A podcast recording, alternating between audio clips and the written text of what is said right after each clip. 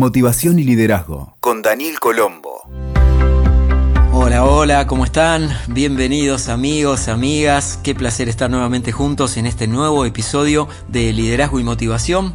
Ya sabés que aquí encontrás recursos prácticos, 100% prácticos de coaching, motivación, liderazgo y productividad. Y hoy quiero invitarte a que reflexionemos sobre algo que a veces se presta confusión y es justamente la diferencia entre emociones y sentimientos. Porque es muy habitual que en cualquier contexto se hable de estos dos aspectos, las emociones y los sentimientos como si fuesen sinónimos y no lo son. Y conocer esta distinción es algo fundamental para enfocarnos en comportamientos más saludables y que podamos lograr una mejor calidad de vida.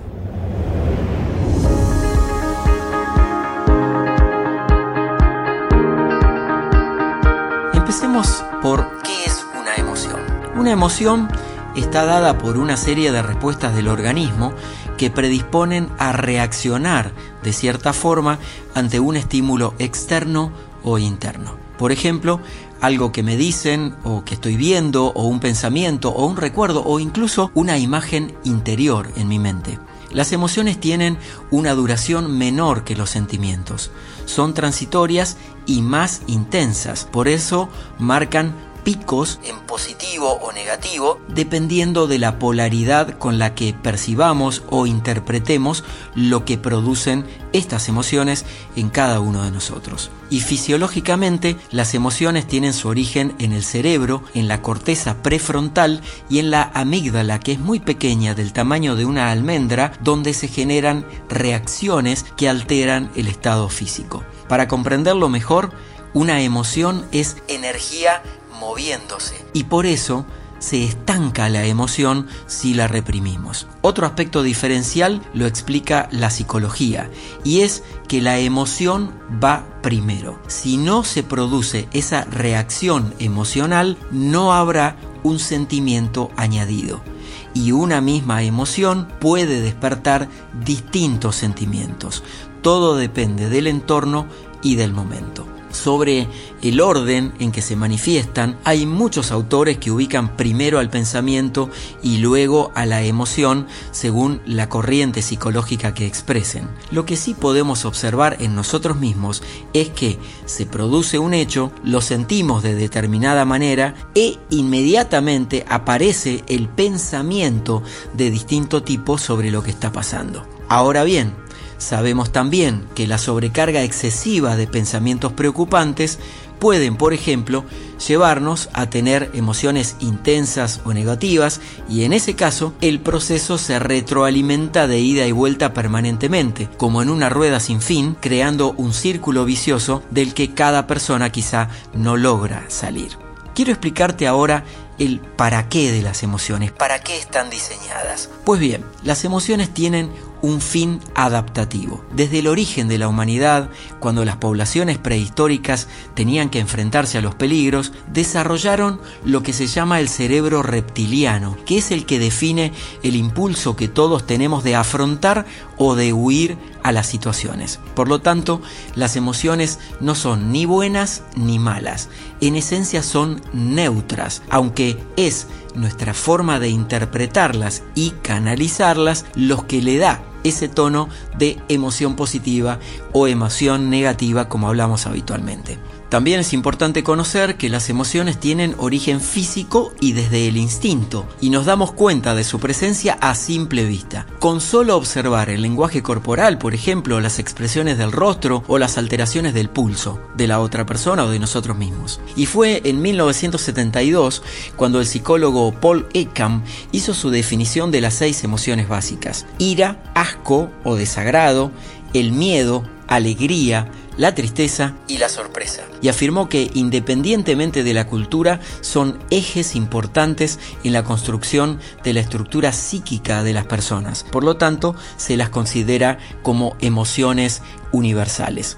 Te las recuerdo. La ira, el asco o el desagrado, el miedo, la alegría, la tristeza y la sorpresa. Otros autores incluyen la culpa, también dentro de las emociones básicas y hay un extenso grupo de emociones secundarias o añadidas que derivan de esas que te menciono. Vamos a avanzar ahora revisando qué es un sentimiento. la suma de una emoción y un pensamiento conforma un sentimiento.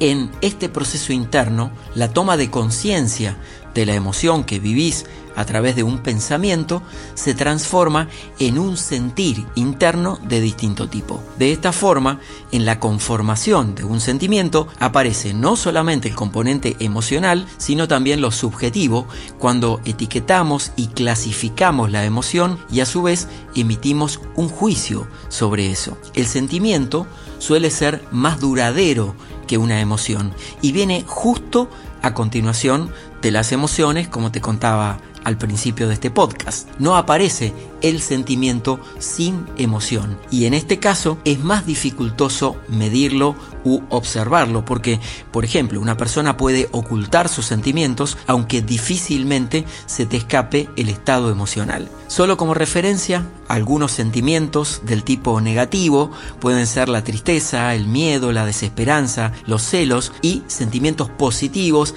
la alegría, el amor, la esperanza y también hay sentimientos neutros como la compasión, la sorpresa y la gratitud. Vamos a compartir ahora 5 tips para trabajar la inteligencia emocional y los sentimientos. Según Daniel Goleman, el autor del libro Inteligencia Emocional y otras obras sobre la materia, es posible trabajar internamente en lograr un balance de las emociones y los sentimientos. Y hoy te traigo 5 propuestas para que refuerces tu inteligencia emocional y también aprendas a gestionar mejor los sentimientos. El primer tip es observar. El acto de tomar conciencia de qué emoción está apareciendo y qué sentimientos se despiertan te va a dar información para preguntarte internamente y poder gestionar mejor el momento. Segundo tip, sí a la gestión emocional y no al control. Porque las emociones no se pueden controlar sin embargo, se pueden gestionar de manera más asertiva y reconducirlas hacia un estado de equilibrio afín con los objetivos que vos tengas. Tercer tip, recordar que estamos influenciados por el entorno. En cualquier cultura, el entorno ejerce una fuerza que muchas veces hace que se generen determinado tipo de emociones o de sentimientos. Y es saludable poder observarlo, mejorarlo y en muchos casos extremos apartarse porque será la única forma de salir adelante y conquistar una vida más armoniosa. El cuarto tip, el autoconocimiento.